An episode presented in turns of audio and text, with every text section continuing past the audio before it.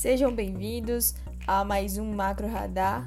O Macro Radar é a nossa retrospectiva semanal do que aconteceu de mais importante quando o assunto é expectativas macroeconômicas e conjuntura nacional e internacional.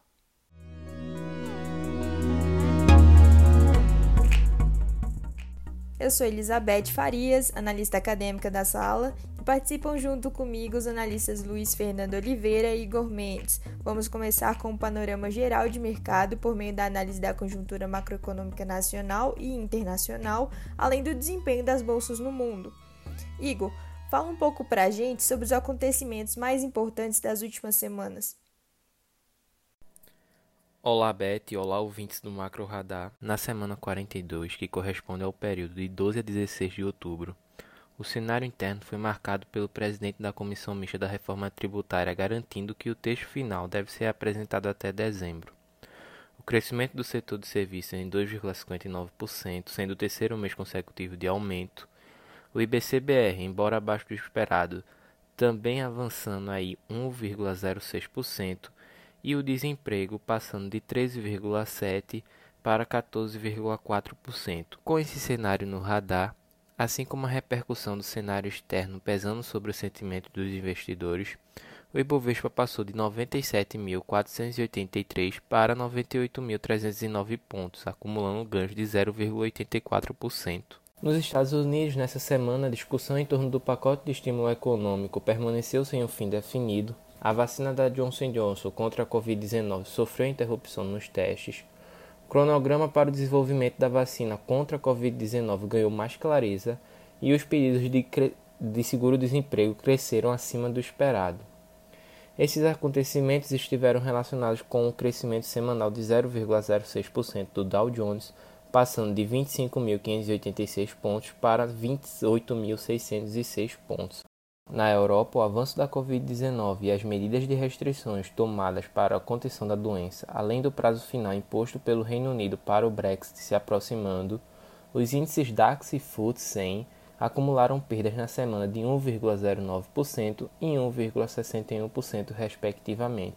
Já na China, a inflação de setembro atingiu o menor patamar em 19 meses, mas o presidente Xi Jinping reiterou o plano de abrir a economia Houve também um anúncio de avanço do, do setor de serviços e o Xangai Composto, com isso, cresceu 1,95%, passando de 3.272 para 3.336 pontos. Na semana 43, que foi de 19 a 23 de outubro, no cenário interno foi repercutido a queda do passivo externo do Brasil de 1,62 trilhões de reais para 1,27 trilhões de reais o ministro da Economia, Paulo Guedes, afirmando que é um erro não investir no Brasil e reiterando seu apreço pelo teto de gastos, é, além de defender a continuação das reformas estruturais.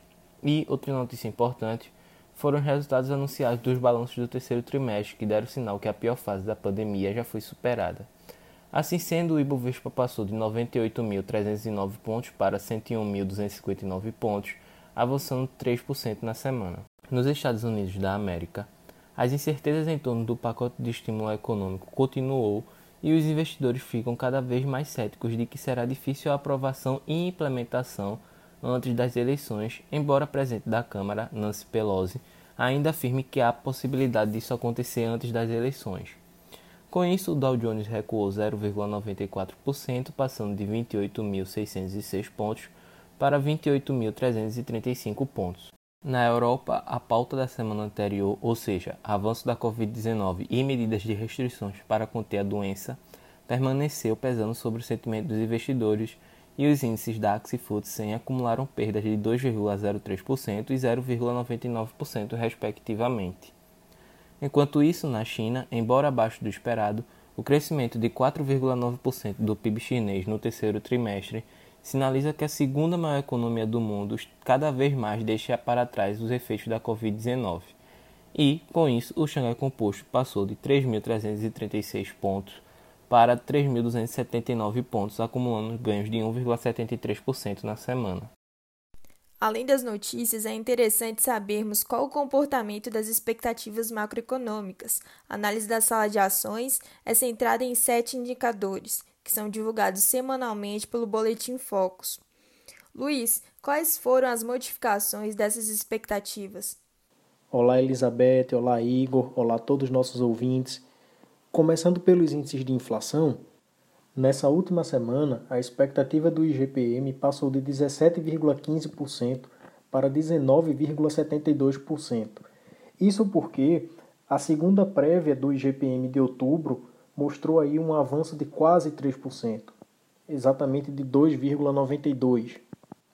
Enquanto que a inflação do consumidor, medida pelo IPCA, a expectativa passou a ser de 2,99%, ou seja, está aí se aproximando dos 3%, um patamar que estava sendo verificado ali mais ou menos na metade do mês de março. A boa notícia é que a melhora na expectativa do PIB foi a melhor das últimas semanas e a previsão passou a ser de menos 4,81%. Essa é a melhor expectativa para o PIB desde a primeira semana de maio, quando a expectativa era que a recessão fosse de 4,11%. Já a expectativa do dólar subiu pela terceira semana consecutiva, passando para R$ 5,40.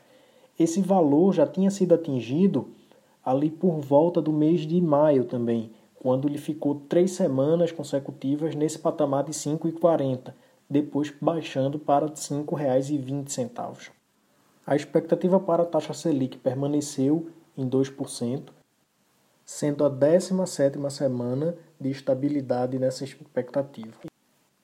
No mais, houve aí a renovação do maior patamar de, na expectativa para o saldo da balança comercial, que passou a ser de 58 bilhões de dólares, e pela segunda semana consecutiva houve um aumento na expectativa para a dívida líquida do setor público, que passou a ser de 67,74% do PIB. Bom, gostaria de agradecer mais uma vez aos nossos analistas e agradecer a você, ouvinte, por ter nos acompanhado mais uma vez neste episódio do Macro Radar. Enfim, o nosso episódio de hoje termina por aqui e mais uma vez um muito obrigada e até a próxima.